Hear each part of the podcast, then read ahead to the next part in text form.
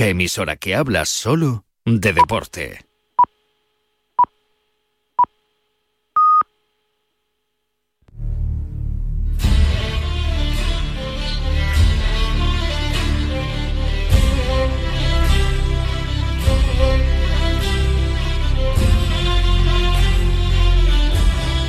Hola amigos, muy buenos días. Bienvenidos una semana más al programa Tenazón de Radio Marca, el programa que, como todos sabéis, os ofrece la radio del deporte, la radio que hace afición. Bienvenidos a este programa 549 en el tercer fin de semana de julio, donde mucha gente ya ha disfrutado de su primera quincena de vacaciones, otros las van a comenzar ahora esta segunda quincena y otros muchos pues seguiremos esperando a que nos llegue la fecha para disfrutar de una jornada de asueto total que como dice don Pedro Antonio Millán, el párroco cazador vallisoletano de la Iglesia de Jesús, pues ya nos hemos comido la mitad de la cebada de este año, así que arrancamos nuestro programa que por supuesto se lo dedicamos a todos los cazadores, tiradores, pescadores y amantes de la naturaleza y que damos ya inicio saludando como hacemos todas las semanas a quienes nos ayudan a realizarlo y empezando como siempre por la voz más dulce de Radio Marca, por Dulce María Rojo, San José. Dulce, muy buenos días. Muy buenos días. ¿Qué tal se va pasando el mes de julio? Pues mira, yo creo que como toda España, con calor. Y esperando a que caiga la, tarde para salir a una terracita allí a tomarse algo, un café, un refresco o una cerveza, yo qué sé. Que es cuando... Lo que te apetezca. Cuando se vive al caer la tarde y a primera hora por la mañana, porque luego las horas centrales del día estamos pasando muchísimo calor. Bueno, eh, saludamos, por supuesto, en los controles técnicos a Dani López, nuestro compañero, el ciclón del Morazalzar, ese hombre que sube, sube las cuestas y la Sierra Madrileña en bicicleta como si fueran cuesta abajo. y saludamos a Chu Rodríguez y a Jesús Pérez Baraja en la producción. Sabéis que os habla Leonardo de la Fuente Prieto. Leo, que marcha ya directamente pues, con el sumario que os tenemos para hoy, porque en primer lugar vamos a dejar con la entrevista que realizamos a Florencio Crespo Valverde el pasado domingo en las instalaciones del Polideportivo Municipal Cinegético Faustino Alonso en Valladolid. Florencio Crespo es el responsable de este complejo cinegético que el último fin de semana de julio va a acoger la disputa del Campeonato de España de Compact Sporting. Y Floren que también es el presidente de la Asociación de Cazadores y Pescadores de Valladolid y propietario de la Casa Rural del Refugio del Cazador en Ciruñuela, patrocinadores también en nuestro programa, nos contó cómo marcha la preparación de este Campeonato de España que vuelve a las canchas vallisoletanas, donde se esperan en torno a los 300 tiradores. En la sección Compañero del Alma Compañero tendremos entrevista conjunta con los autores del séptimo libro de la Biblioteca Cinegética de Mutasport, Cefenemiosis del Corzo. Hablaremos con Luis Eusebio Fidalgo, que también es presidente de la Federación Gallega de Caza, y con su compañera en la elaboración de este libro, Ana María López. Ambos han hecho un trabajo magnífico para esta biblioteca cinegética de Mutuasport y queremos dar a conocer a nuestra audiencia. Y en la sección de pesca hablaremos con nuestro compañero y periodista y amigo Miguel Piñeiro Moure, que es uno de los grandes conocedores del reo, ese pez también llamado trucha mariega o trucha marisca que encandila tantos y tantos pescadores en los ríos de la zona norte de España. Miguel Piñeiro fue el autor del libro La pesca tradicional del reo en Galicia y conoceremos un poquito mejor a esta especie y algunas de las técnicas y señoros que se emplean para su pesca. Este va a ser nuestro menú principal para este programa 549 que esperamos que sea de vuestro agrado. Bueno, mientras echamos unas toses, se nos seca la boca, pues eh, vamos a deciros el santoral de este día 15 de julio, que dice el santoral que es San Agripino, Balduino, Vladimiro, Buenaventura, Genaro, Julia, Máximo, Modesto, Terencio y Vito. A todos y a todas muchas eh, felicidades. Y hoy personalmente al personal del Hotel Abora Buenaventura, que es donde yo me alojo habitualmente cuando voy a, a Gran Canaria. Fíjate, Buenaventura, pues hoy estarán de celebración en este hotel.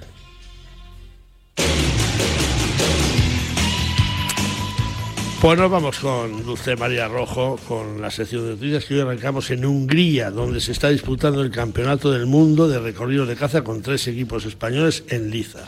La localidad húngara de Gat acoge desde este jueves día 13 y hasta el domingo día 16 el 45 Campeonato del Mundo de Recorridos de Caza, una nueva competición mundialista que cuenta con la participación de tres equipos españoles de absoluta solvencia. De este modo, el equipo masculino está formado por Juan Carlos Navarro Asín, Gonzalo García Barrio, Edgar Bot Tufet y Julián Moreno Villar. Entre tanto, el equipo femenino lo componen Beatriz La Parracuenca, Cristina Florido Rando y María Dolores García Martínez, mientras que el equipo junior lo forman Fabián Romero Millán, Antonio Hidalgo García y Francisco Rosa Ponce. Los criterios de selección de esta prueba se han basado sumando los resultados obtenidos en la 16 Copa de España disputada en Antequera los días 25 y 26 de marzo y el 48 Campeonato de España celebrado en Castillejo de Robledo, en Soria, del 23 al 25 de junio. Desde Atenazón deseamos mucha suerte a todos los participantes en este Campeonato del Mundo de Recorridos de Caza. Bueno, pues continuamos en Aspontes, en La Coruña, donde el 33 trofeo Villa de Aspontes y el segundo trofeo Tutiro de Foso Olímpico eh, están en pleno apogeo. La Sociedad Deportiva Peña de Revolta de la localidad coruñesa de Aspontes organiza este domingo su 33 tirada al plato Villa de Aspontes en la modalidad de foso olímpico, una tirada que se disputará a la distancia de 100 platos en el Club de Tiro La Revolta y que está limitada a un máximo de 96 escopetas. Esta clásica tirada es un referente en la comunidad gallega y a ella acudirán algunos de los mejores tiradores de España. Antes de esto, este sábado se disputará en las mismas instalaciones el segundo trofeo Tu Tiro, en el que debería estar uno de los responsables de esta marca en España, el campeón olímpico Alberto Fernández, pero que no estará porque está participando precisamente en estas fechas en la Copa del Mundo en Italia, aunque sí estará participando su esposa, el otro 50% de representantes de la marca Tutiro, la tiradora internacional Beatriz Martínez Sordo. Suerte y al plato. Suerte y al plato. Y concluimos con más tiro, en este caso con el avance del Nacional de Esquet que se va a disputar en Valladolid. Las canchas del campo de tiro vallisoletano del Rebollar acogen los próximos días 22 y 23 de julio el Campeonato de España Absoluto de Esquet. Los mejores tiradores de España de esta modalidad, en la que únicamente se realiza un disparo a cada plato, se darán cita en este escenario. Entre los participantes se encuentra el mejor tirador de skate de los últimos años en España, el vasco de Irún, Juan José Aramburu Amorena, y también Irait Echeverría Irigoyen, y el tirador local de Tordesillas, José María Mielgo Moneo, que se postulan como favoritos para llevarse esta edición programada a 125 platos. Suerte para todos y que gane el mejor. En la diferencia que existe entre simplemente ver y saber mirar está la capacidad de ir más allá y comprender realmente lo que estamos observando. El nuestro es un ojo atento que mira al mundo que nos rodea, percibe los estímulos y los hace suyos, transformándolos en innovaciones. De esta manera nació Lupo de Benelli, el rifle de cerrojo con peculiaridades únicas que encarna las características del lobo, el depredador por excelencia, el rifle que abre una nueva frontera. Lupo de Benelli. Lleva la caza en el ADN. Más información en www.benelli.it.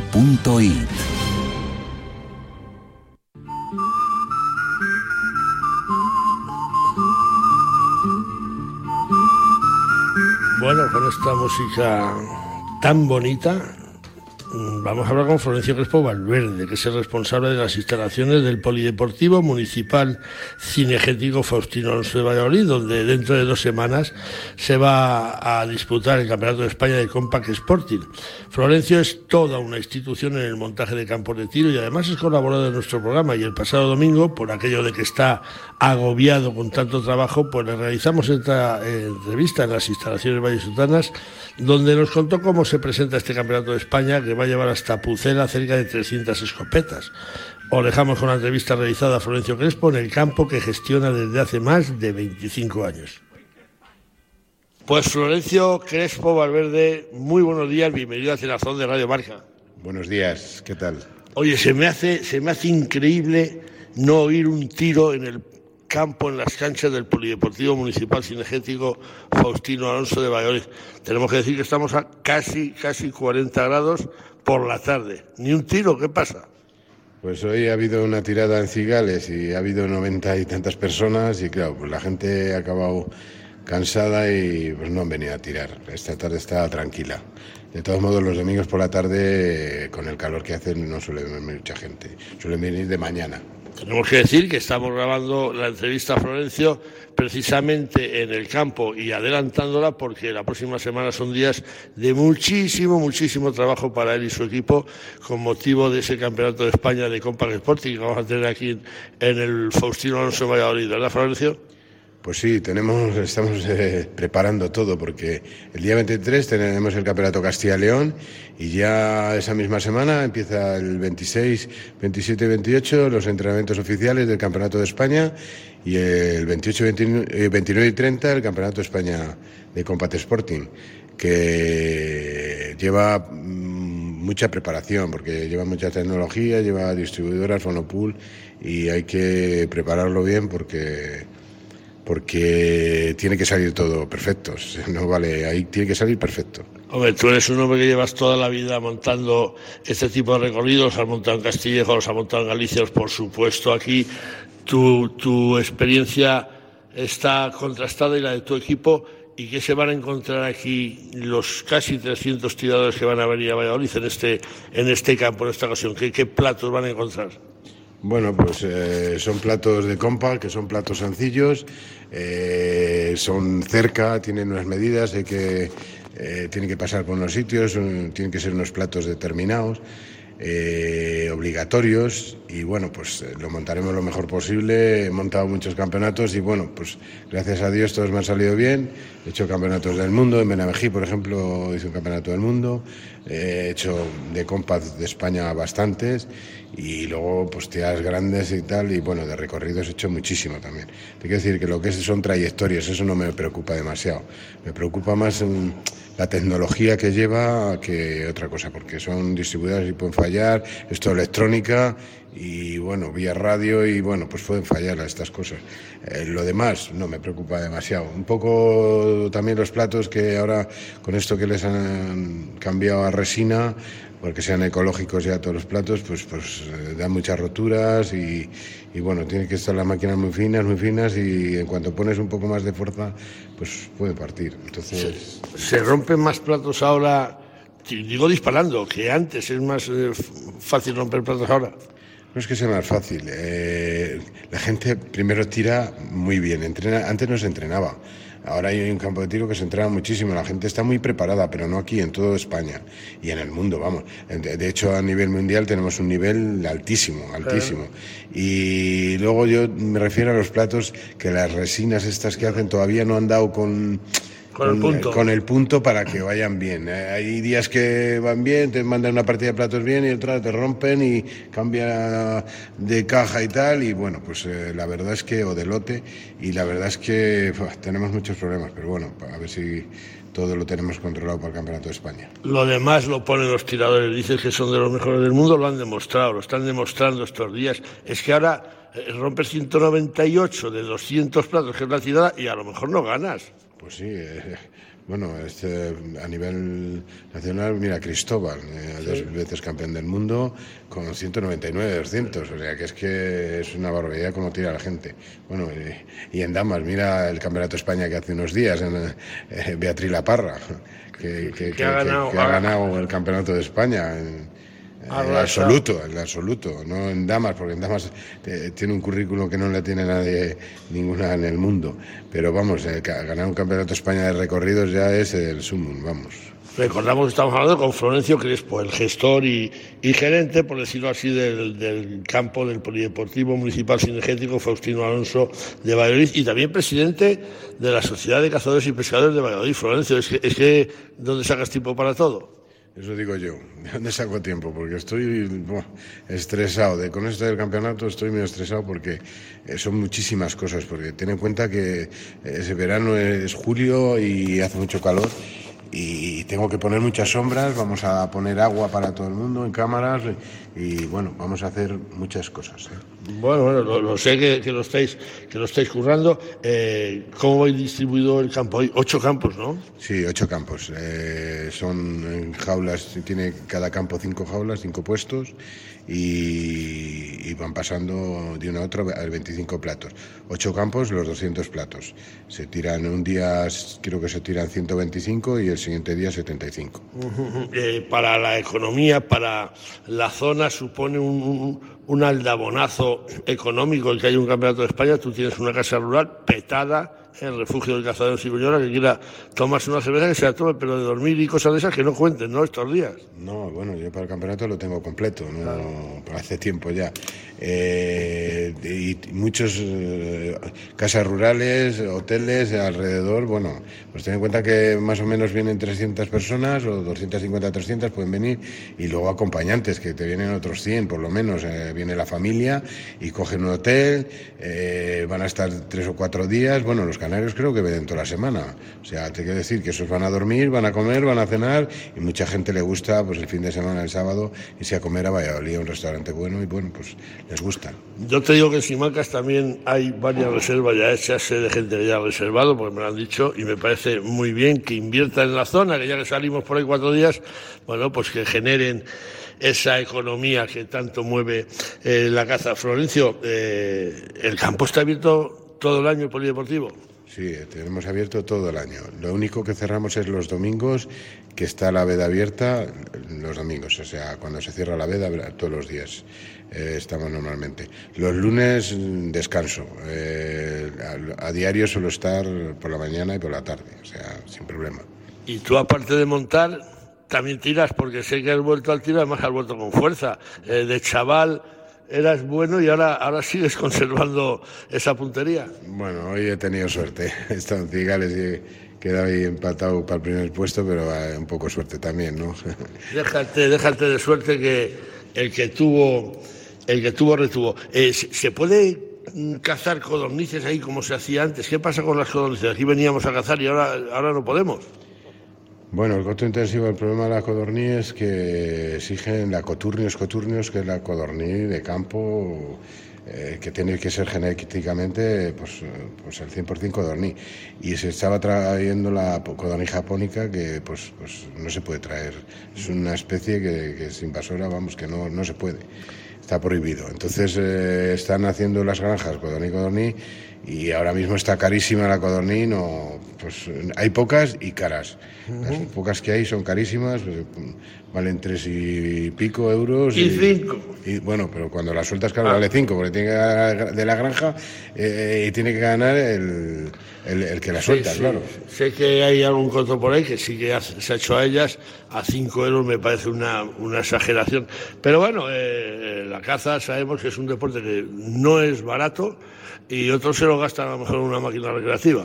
Pues sí, pero yo creo que esto es momentáneo. Una vez que todas las granjas tengan codorniz, se tendrán que pelear por ello y eh, bajar el precio. ¿eh?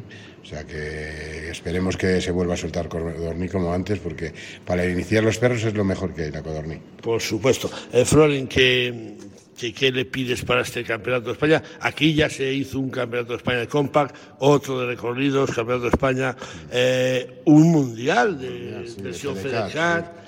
Eh, van a venir los mejores tiradores de España sin discusión. Hombre, eso seguro. Eh, van a venir pues, los buenos a ganar, a intentar ganar el Campeonato de España.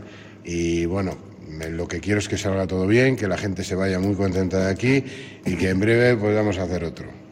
Nos atrevemos y y damos un favorito o favorita. Beatriz La Parra está que se sale. Bueno, a ver si es verdad que gana, ojalá. Ojalá que no la pudimos ir a aplaudir en directo en Castillejo de Robledo, a ver si lo hacemos aquí. Que gane el mejor.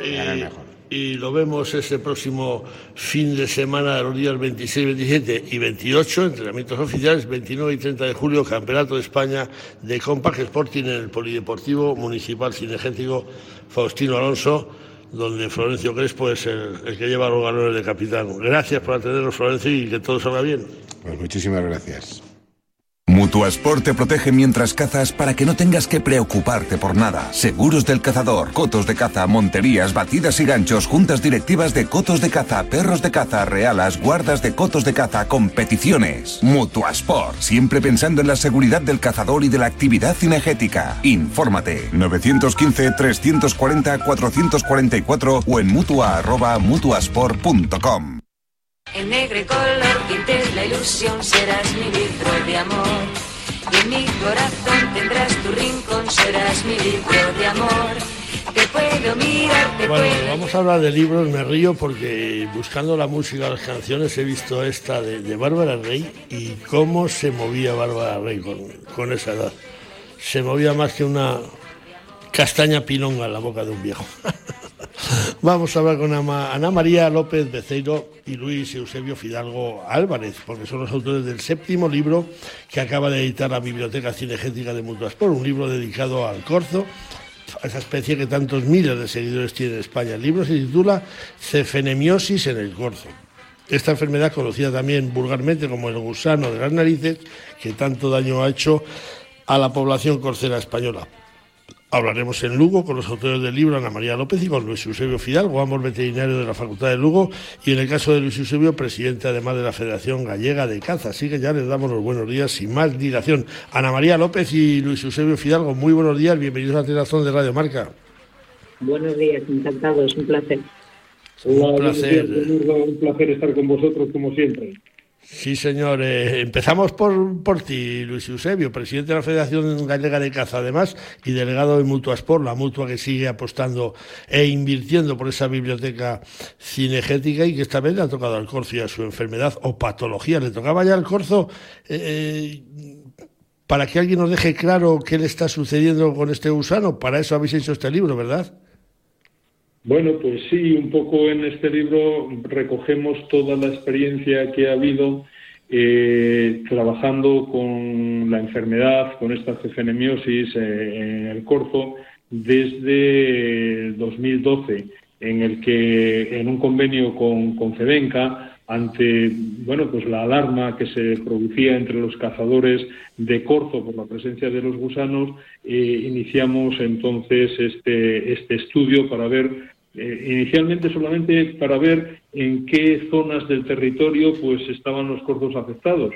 Y bueno, fuimos eh, profundizando más y más en este estudio y pensamos que bueno que había que compartir todas estas experiencias y estos datos pues entre otros con los cazadores porque fueron unos colaboradores absolutamente necesarios y excelentes para poder desarrollar el trabajo. ¿Y dónde y cómo se contagia el corzo de la ceremiosis? Bueno, pues el corzo se contagia a través de los adultos de, de cefenemia. El, adulto, el adulto es una es un díptero, es decir, es un moscardón eh, grande de aspecto similar a un abejorro, eh, que tiene una vida corta en, ese estado adulto, en el momento que es cuando vuela, eh, es corta porque no tiene aparato bucal eh, eh, activo para poder alimentarse y por lo tanto pues se limita su vida a unos días ¿no?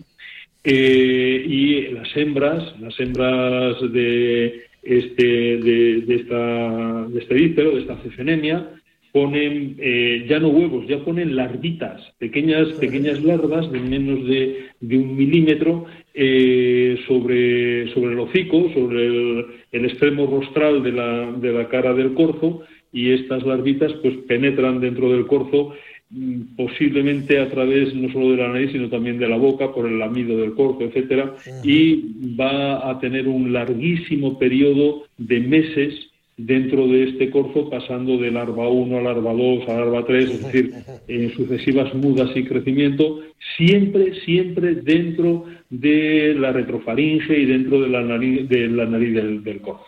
Hasta que, bueno, después de esa larva 3 cae al suelo para hacer una pupa y de esa pupa vuelve a salir un adulto, adulto de muy corta vida, insisto, ¿no? Como, como, como volador de muy corta vida. Eh, efímera. Ana María, eh, cuéntanos así por arriba qué es esta infestación, porque eh, afecta al corzo, pero no, no lo mata, sí que lo deja muy mermado y expuesto a sus depredadores, sobre todo al lobo, ¿verdad? Exactamente. realmente esta enfermedad no llega a matar per se al animal, simplemente, como muy bien dices, eh, le merma sobre todo su capacidad eh, física a la hora de escapar de predadores. También le reduce la capacidad de olfato y por lo tanto pues incluso pues puede influir en el periodo reproductor y puede influir básicamente por el, efecto de feromonas y demás de localización de hembras e incluso también de localización de determinados alimentos pero fundamentalmente el efecto pues es lo mismo, el corzo es un atleta y a cualquiera de nosotros un mero catarro en donde tenemos una buena congestión nasal no nos provoca la muerte, pero a un atleta de alto rendimiento, pues tener que competir con ese, con ese catarro, pues lógicamente le merma muchas posibilidades. Si corres detrás de un lobo, pues casi seguro todos sabemos cómo acaba el cuento, ¿no? Por lo tanto, el problema no es que lo mate en sí mismo la presencia del parásito, pero sí le predispone a que sea atacado por predadores, que tenga algún problema para identificar eh, incluso eh, durante el celo y también alimento e incluso infecciones bacterianas secundarias y demás, pero fundamentalmente el aspecto que comentas tú, escapar de sus predadores. ¿Y, la cefenemiosis esta solo se da en el corzo o la padecen eh, más animales? ¿En, qué cantidad puede haber mermado la población de corzos en España? Porque lo que sí que está cierto es que cada vez vemos eh, más corzos, pero yo no sé si más infestados o no. Bueno, eh, a ese respecto, eh, el, corzo, el corzo sufre esta cefenemiosis, eh, es una oestrosis, es decir, son larvas que están dentro de la cavidad nasal y faríngea del corzo. En el caso del corzo se llama cefenemiosis, porque es la cefenemia stimulator quien lo causa. El ciervo tiene su propio, su propio eh, parásito también, que en lugar de ser la cefenemia es una especie muy próxima, eh, que, bueno, es la faringomia, eh, faringomia picta, o en el caso de la oveja es el, también tiene el suyo, el oestrus, ¿no? Oestrus Quiero decir, son muy similares, aunque no es exactamente eh, la, misma, la misma especie. Pero bueno, es el mismo género, eh, oéstridos, pero no es la misma, no es la misma especie. Y, efectivamente, efectivamente, con esta predisposición eh, a, que puedan ser más predados, efectivamente ha habido una disminución importante de corzos en las zonas, eh, digamos, corceras tradicionales, sobre todo en el noroeste, donde tienen que compartir territorios con la distribución eh, del lobo. Eh, podemos decir que en el noroeste peninsular, es decir, Asturias, Galicia, ese, ese norte, noroeste de, de Castilla León, incluyendo León, etcétera, podemos hablar de incidencias de, por encima del 35%, del 35,6%, aunque en el resto de, la península eh, la incidencia del proceso es mucho menor, un poco, un poco mayor del 5,5%. Dicho esto... Sí, sí. sí dime.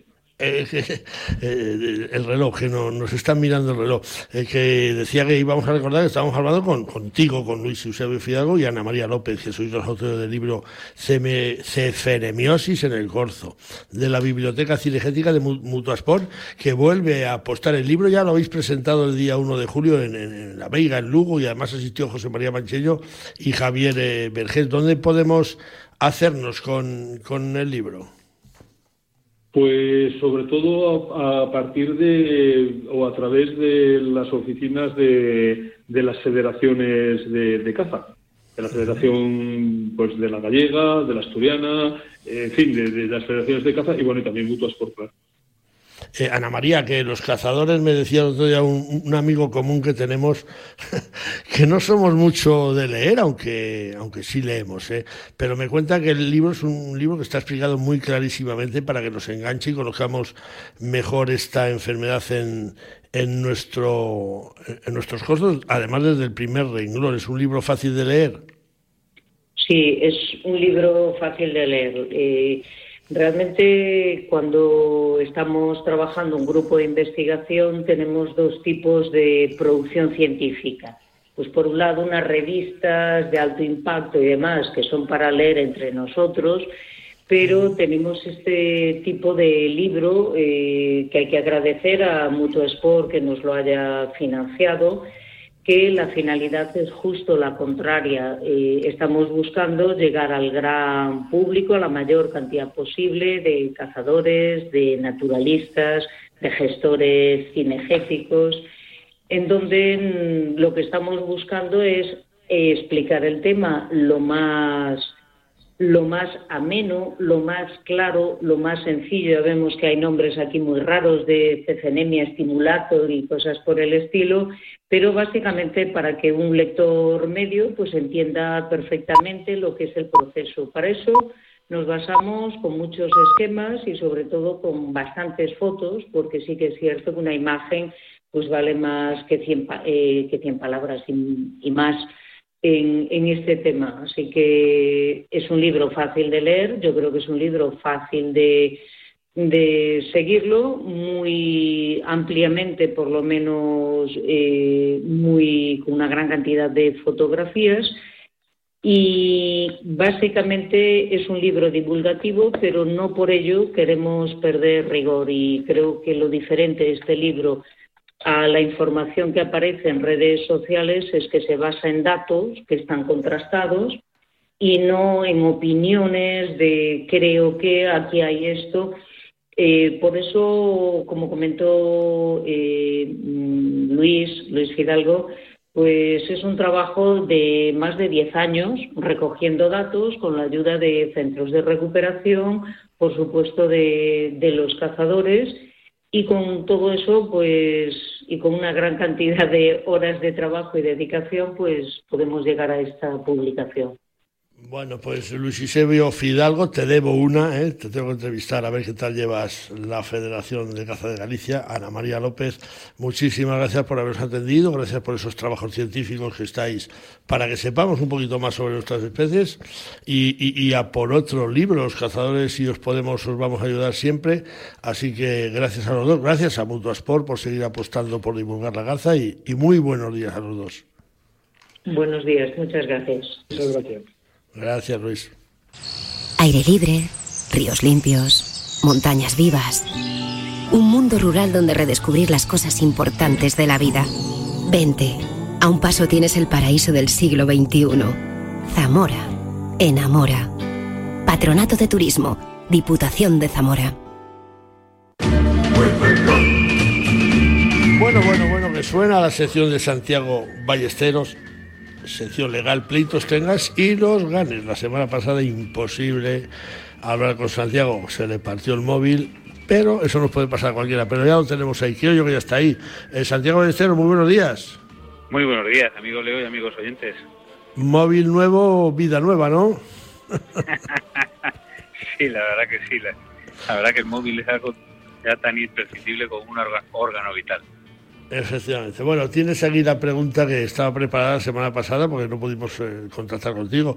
Y nos llega desde Almusafes, la ha enviado César del Brío. Eh, y te pregunta que qué, incluye cuando te condenan en un juicio las costas del juicio. ¿Qué es lo que hay que pagar en este caso?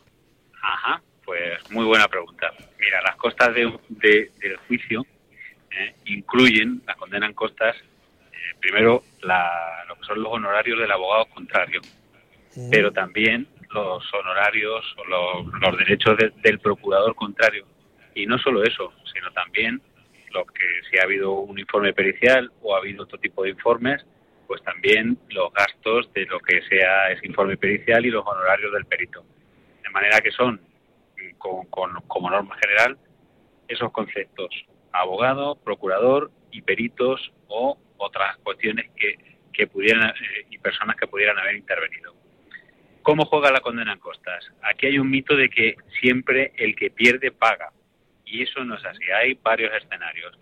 Para que se produzca la condena en costas tiene que haber una estimación total de la demanda o que uno pierda el juicio completamente. Es decir, que si por ejemplo le reclaman 100, al, pues, pues eh, al contrario le estimen los 100.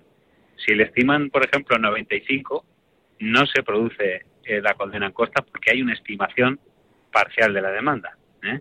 Entonces, cada uno se paga lo suyo. Hay otro escenario y es que eh, existan serias dudas de hecho y de derecho en el pleito y que, por tanto, pues las, aunque se pierda el pleito, o sea, a uno le desestimen su acción, pues no es merecedor la situación de condena en costas porque realmente era un tema complicado. Bueno, pues ahí tampoco se generan costas. Entonces, Lo que quiero transmitirle a, los oyentes y al oyente concretamente que hace la pregunta es que no siempre es automática la condena en costas y que, bueno, pues es una cosa con la que hay que contar, pero que no deja de ser un castillo de naipes, que no, se, no deja de ser algo que siempre está en el aire y que desde luego, pues bueno, pues hay que mirarlo con, con mucha precaución y sabiendo que puede haber varios escenarios. Bueno, pues César del Brío desde Almusafes queda respondido y la semana que viene más, eh, Santiago.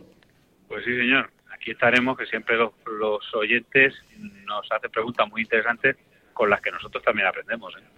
Hombre, claro que sí, fíjate, yo no sabía que había tantos escenarios para condenar el juicio, para pagar. Bueno, bueno, depende.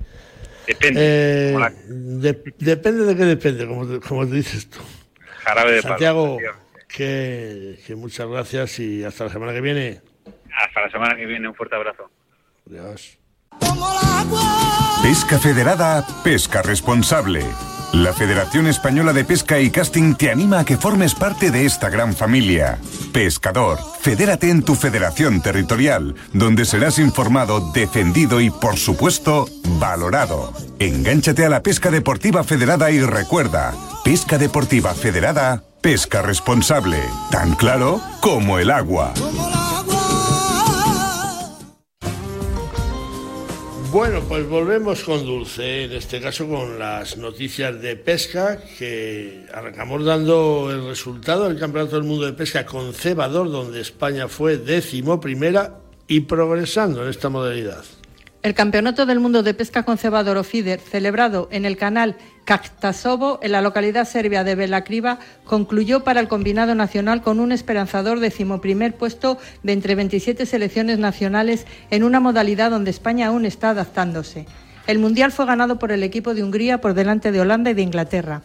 En el apartado individual cabe destacar que los españoles concluyeron en este canal conocido como la Venecia de Bogbodina en los siguientes puestos. Álvaro Sánchez en el puesto 12, Roberto Rodríguez en el 21, José María Macías en el 30, Cristian Barberán en el 72, Fernando Martín en el 121 y José Antonio Beltrán en el 147. Si bien estos dos últimos pescadores ejercieron como comodines del equipo y no pescaron en todas las mangas de pesca programadas. La delegación española se completó con la asistencia de los capitanes Juan Ruiz Pajuelo y Juan Antonio Ruiz, además del manager y director del equipo José Vicente Sánchez. Bueno, pues enhorabuena porque cada vez se está haciendo mejor en esta modalidad ¿eh? dominamos otras, esta cuesta más, pero ya, ya llegará. Concluimos con la previa de dos pruebas internacionales de pesca, también con participación española. Dos grandes citas internacionales para los pescadores españoles en los próximos días y así del 17 al 23 de julio en Opole, Polonia, se celebra el 42 Campeonato del Mundo de Pesca de Agua Dulce por clubes, donde España va a estar representada por los equipos del Club Supeolesa, integrado por Jordi Serra Basa, Artur Marius, José Antonio López, David Vila, Marc Casas, Eduard Tubau e Iván Rigat, ejerciendo como capitanes Bernat Martínez y Blay García. Asimismo participa el Club La Molina, formado por Tomás Romera, Ángel Mendoza, Ángel Vicente Rollo, Esteve Martínez, Jonathan Ferrer y José Alfonso Pardo, y ejerciendo como capitanes Rafael Barriga y Fernando Vélez, y como manager Tomás Sanfélix. Entre tanto, destacar que Bosnia y Herzegovina, en la localidad de Mostar, alberga el 20 Campeonato del Mundo de Salmón y Dos Mosca Juventud entre los días 19 al 24 de julio y donde España está representada por los deportistas Aymar Ansola, Mateu Reina, Diego Blanco, Lorien Ortega, Daniel Vázquez y Hugo Domínguez, ejerciendo como manager y capitán Saturnino López. Suerte para todos y buena pesca. Un segundo. Tiempo suficiente para enamorarse, para dar un beso, para brindar con amigos, para iniciar una aventura, para dar el primer paso, para elegir qué comemos, para marcar un destino en el mapa, para dar me gusta. Cada segundo se suben a Internet 6 millones de fotografías y más de un millón de vídeos. Cada uno tiene su historia y su escenario. Busca el tuyo en provinciadevalladolid.com. Vive cada segundo. Diputación de Valladolid.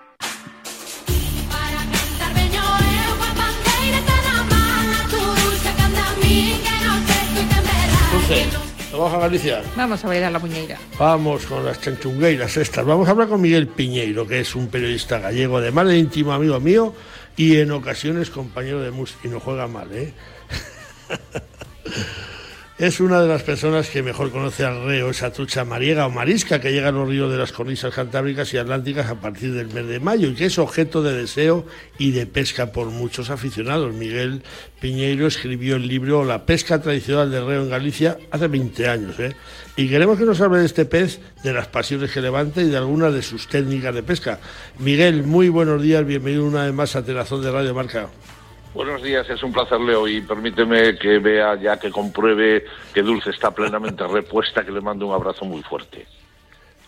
Pues te mando un abrazo, Miguel. Se había quitado los cascos. Salúdale. Hola, Miguel. Buenas Hola, ¿qué tal, Dulce? Días, veo que estás al tajo. Muy bien, me alegro, me alegro un montón. Venga, muchas gracias. Hasta Miguel, pronto. Eh, antes de nada, cuenta a nuestra audiencia qué es el reo, porque yo pesqué algunos, pero muchos oyentes no conocen a este pez que también se le conoce como trucha mariega, marisca, bical, intermareal. Tiene unos cuantos nombres, ¿no? Cada sitio le llaman de una forma distinta, porque tiene un proceso que lleva a muchos errores. Desde hace años ya, aunque después te daré datos de reciente conocimiento, que ya sé que obran en tu poder, eh, pero que mm, desde hace muchos años se creía que eran eh, eh, peces que están, vivían en el río, que bajaban por la noche al mar a comer, que volvían a entrar, que entraban con la marea y mm, ya está, se sabe desde hace mucho tiempo. El reo es una simple trucha. Es una trucha, hay truchas residentes permanentemente en el río y hay un porcentaje de, de las truchas de un río que en un determinado momento de su vida esguinan, es un proceso eh, que se llama esmoltificación, un proceso físico mediante el cual adecúan su librea al medio marino, se vuelven plateados eh, y bajan al mar. Eh, ¿Por qué bajan al mar? Porque mm, de cada cuatro ejemplares que bajan, uno es macho y las otras tres son hembras. Y en el mar tiene un aporte alimentario que le va a proporcionar una fresa de, de mucha mejor calidad. De manera que el reo es una trucha que baja al mar a alimentarse y que unos meses después vuelve a entrar. Y de hecho, eh, hay, hay reos en embalses, es decir, son truchas que potencial y genéticamente, potencialmente son reos, esguinan y en un determinado momento ven que no pueden bajar al mar porque la presa se lo impide y vuelven a transformarse en trucha. De manera que el reo es una trucha que va al mar, se vuelve plateado, mm, lleno de escamas mm, que parecen diamantes y cuando vuelve al río viene, eh, digamos, con una apariencia muy similar a la del salmón y que a medida que lleva meses en el río se va transformando de nuevo en trucha. Y, y- y empiezan a entrar ahora en mayo los que van al mar y vuelven, pero la mejor época para, para pescar es de ahora en adelante, ahora estos meses de verano, ¿no? Tú bien lo sabes, obviamente. En mayo, incluso los, los más avezados, a lo mejor a partir de febrero ya se han detectado alguna que otra entrada, pero son ocasionales. Los reos entran a partir de mayo, igual que bajan en mayo al mar, entran también en mayo, preferentemente, pero el cardumen, eh, la- la- el gran stock, que es el que se pesca en agosto y septiembre, entra pues en junio, julio escalonadamente. Y, y en agosto y septiembre es donde se, este, se concentra el mayor número de, de peces en los ríos, por eso el mejor mes de la temporada es septiembre. Y después todavía, de fuera ya de la temporada, están los castañeiros, eh, los de octubre, ¿no? Octubre, noviembre, los más rezagados, los más vagos, ¿no? Pero digamos que de, de febrero a noviembre están entrando escalonadamente, pero el gran, como tú bien dices, la gran entrada se produce a partir de mayo y sobre todo en junio, julio y agosto. Eh, perdón, eh, julio, agosto y septiembre. Miguel Piñeiro, la fama esa que tienen de golfos los reos, ¿de, de- de dónde le vienen? No tienen fama de Bueno, golfo, ¿eh? Eh, como bien acuñó en su día nuestro común y viejo amigo Guy Rock, cuando atrapas un reo, eh, te entra la reomanía.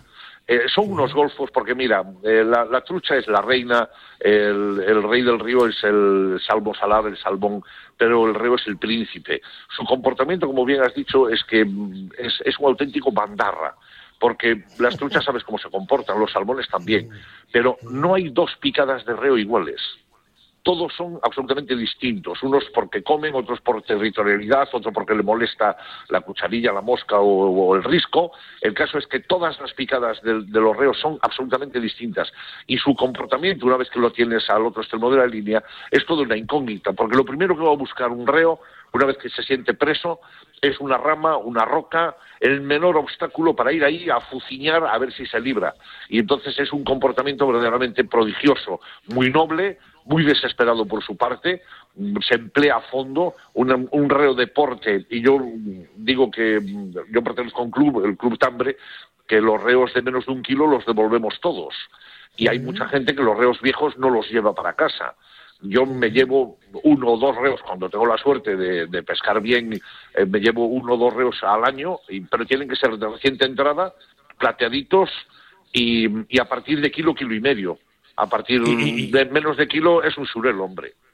Y Miguel, en, tu libro Pesca Tradicional de Reo en Galicia, de las ediciones Tutor, pues nos explicas distintos señuelos. Ahora sabemos que la mosca está que pega por todos lados, pero hay más señuelos que, que la mosca, ¿eh? Y alguno muy, muy curioso que explicas tú en tu libro, ¿verdad?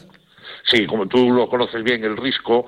Vamos a ver, eh, el reo entra, es un pez y entra absolutamente a todo, pero tiene un comportamiento alimentario que lo lleva a, una mayor actividad de noche. Por eso el risco, eh, con la limitación que hay horaria, es un señuelo muy efectivo. En los últimos años, 15, 20, 25 años, eh, antes se pescaba prácticamente a risco y de noche, esas 8 o 10 minutos por la mañana, a última hora de la noche, digamos, o primera hora del día, y a última hora del día o primera hora de la noche otros 10 minutos. Pero precisamente el ansia del pescador, la codicia, pues ha llevado a desarrollar técnicas en, mosca eh, para, para pescar reos durante todo el día. Y de hecho ya hay mucha gente que pesca reos durante todo el día. Entra cucharilla, entra la anguila muy bien, articulada, entra a los peces artificiales, entra al risco, entra la mosca, eh, seca o ahogada, simplemente que de día son más difíciles de engañar. ¿eh? Digamos que te puedes ver un bando de 15 reos porque son muy gregarios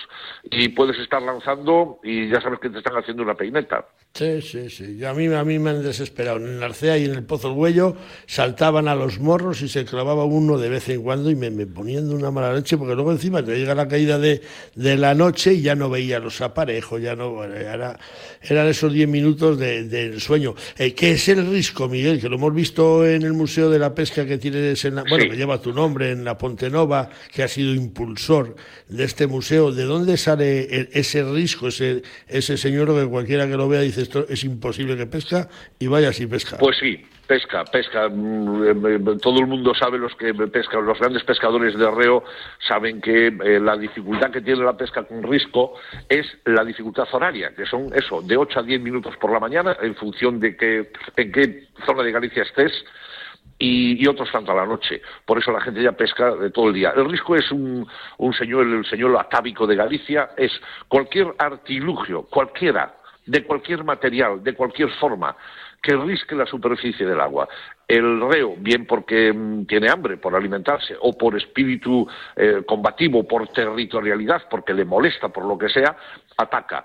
Lo importante del risco no es la forma, es simplemente que raye bien la superficie del agua para que el reo crea que es un animal en apuros, bien un gorrión o un pájaro que cae de un árbol eh, o una rana y que está intentando llegar a la orilla. Con que haga una buena rayada eh, es inevitable el ataque. Y otra cosa es la clavada, porque hay gorriones, efectivamente, es que son muy golfos y a veces eh, pues te están pegando toque seguido y no eres capaz de clavar uno. El riesgo es, ya te digo, el señor atávico, hasta donde se sabe, hay muchas teorías, ¿no? Pero más bien propias de taberna. Había una persona, ya hace ahora ciento y pico años, eh, ya falleció por supuesto, eh, Sito el de Cambre, que es mm, las investigaciones que se hicieron, eh, no sabemos si él lo aprendió de alguien o de otras personas o de otros pescadores, pero él mm, diseñó los primeros riscos de los que se tienen conocimiento, que eran unas eh, tipo oruga hechas en, en silicona, perdón, con unas hebras de, de hilo, simplemente muy primarios, pero con muchísima efectividad. El risco es un artefacto, puedes hacerlo con un corcho, con silicona, con cualquier tipo de moldes, de, puedes tallarlo, puede ser de madera, simplemente que rasgue, que la superficie del agua haga una estela que provoque el ataque del, ataque del pez. Miguel Piñero, 10 segundos nos quedan. Todos sabemos que la pesca sostenible es la mejor herramienta para el mantenimiento de las especies, pero si te permites el lujo de llevarte un reo a casa, gastronómicamente, ¿cómo es el reo en la cocina?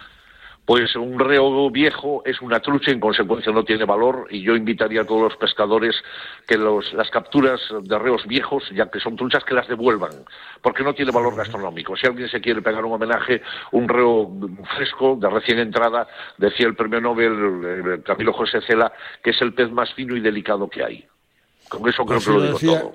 Si lo decía tu paisano y casi vecino, pues eh, tendría razón. Miguel Peñino, muchísimas gracias por habernos atendido. Suerte y feliz temporada de reos. Yo sé que has revolcado ya algunos, pero que te quedan todavía algunos por, por revolcar a lo largo de esta temporada. Así que muchísimas gracias, Miguel.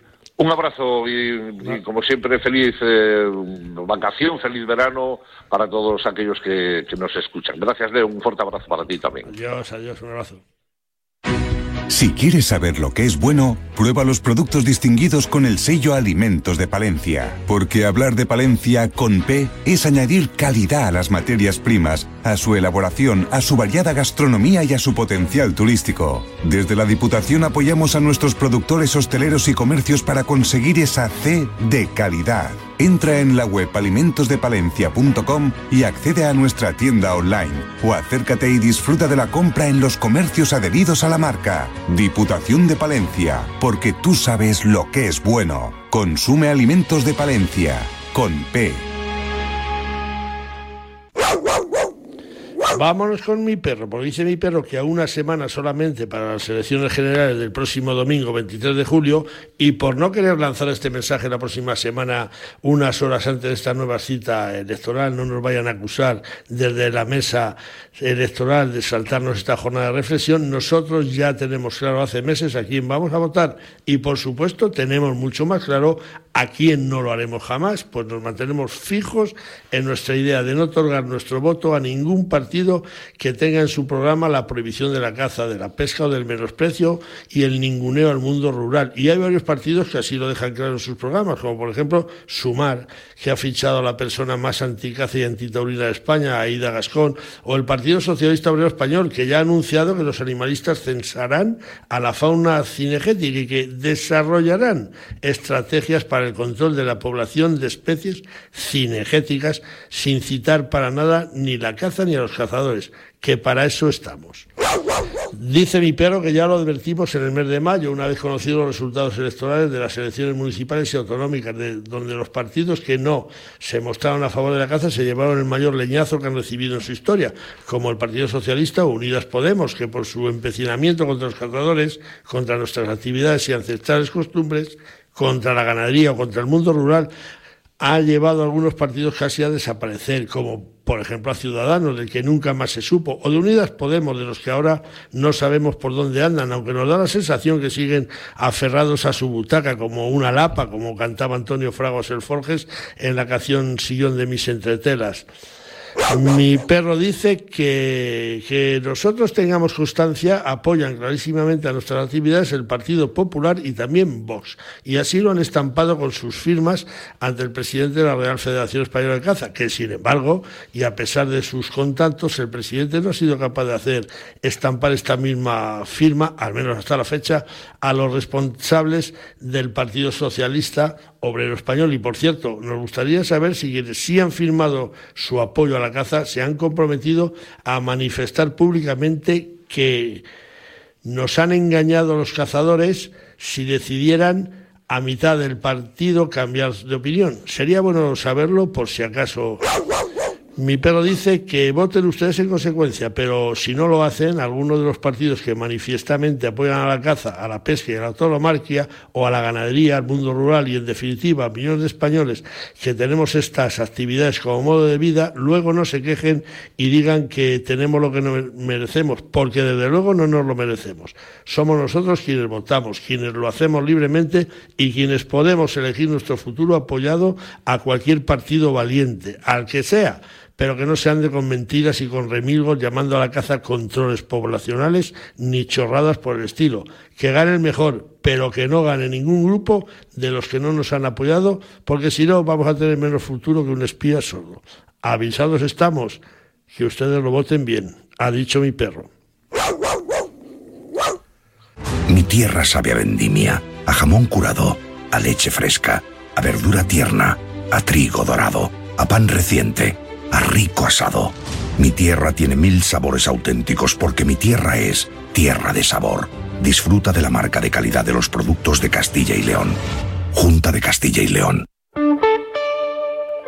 Vamos a por esos productos de Castilla y León, eh, adscritos a la marca Tierra de Sabor. Esta semana nos toca hablar de los de León, porque Castilla y León puede presumir de sus productos y se siente especialmente orgullosa de los de Tierra de Sabor. Y como de eso se trata, y rincón por rincón León, como reza el refrán castellano, hay que destacar que León es cuna de grandes productos alimentarios que no pasan desapercibidos a ningún paladar.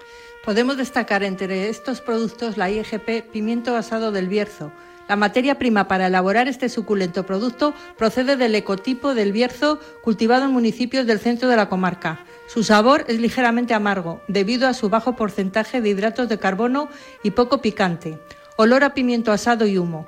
Y si no queremos el pimiento asado, podemos optar por la IGP Pimiento Fresh Fresno Benavente. La calidad del pimiento de tipo morrón o morro de vaca es producido en 33 municipios de la provincia de León, 55 municipios de Zamora y un municipio de Valladolid.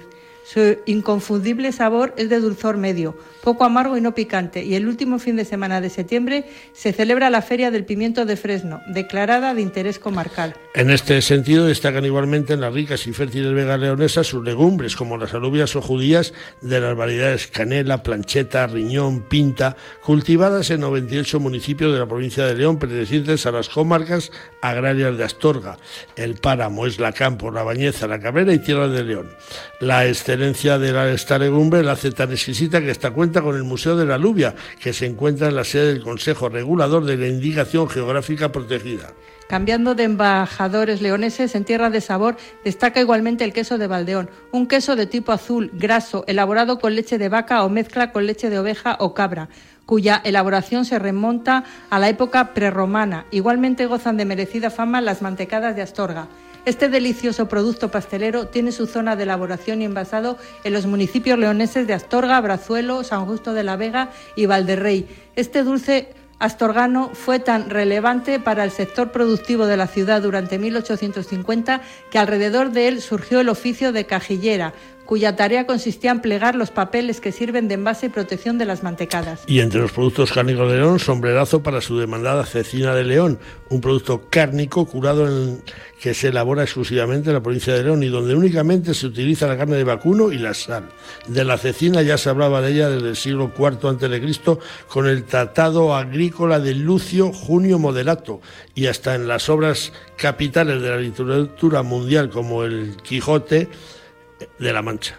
El chorizo de león, al que en toda España rinde pleitesía, o la cecina de chivo de Vega Cervera, son otras de las marcas de garantía adscritas a los alimentos de tierra de sabor.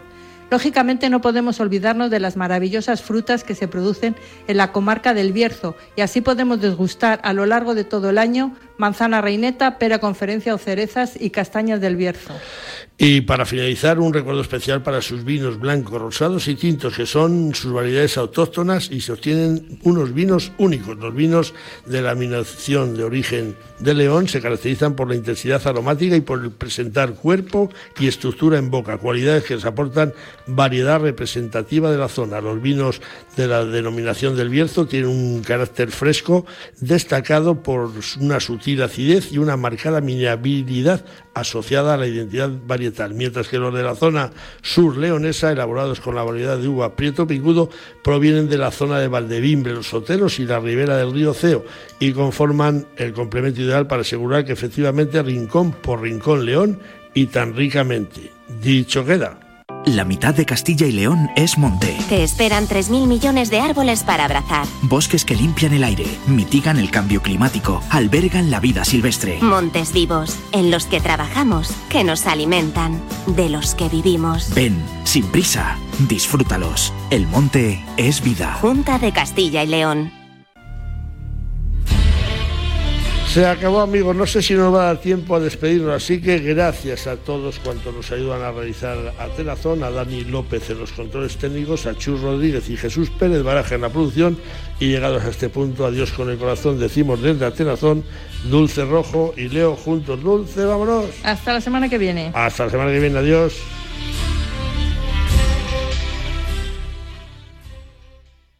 Si se moja Radio Marca, ¿encoge? No, no, es 100% emoción. Puedes usarla en la piscina, en la playa, donde vayas. A ver, si funciona todo el año en un atasco, ¿cómo no va a funcionar cuando estás de vacaciones? ¿Eh? Pues yo voy a la llanura de las jarras en Laos. Pues ahí también, claro. Entra en radiomarca.com, en la app o descárgate los podcasts.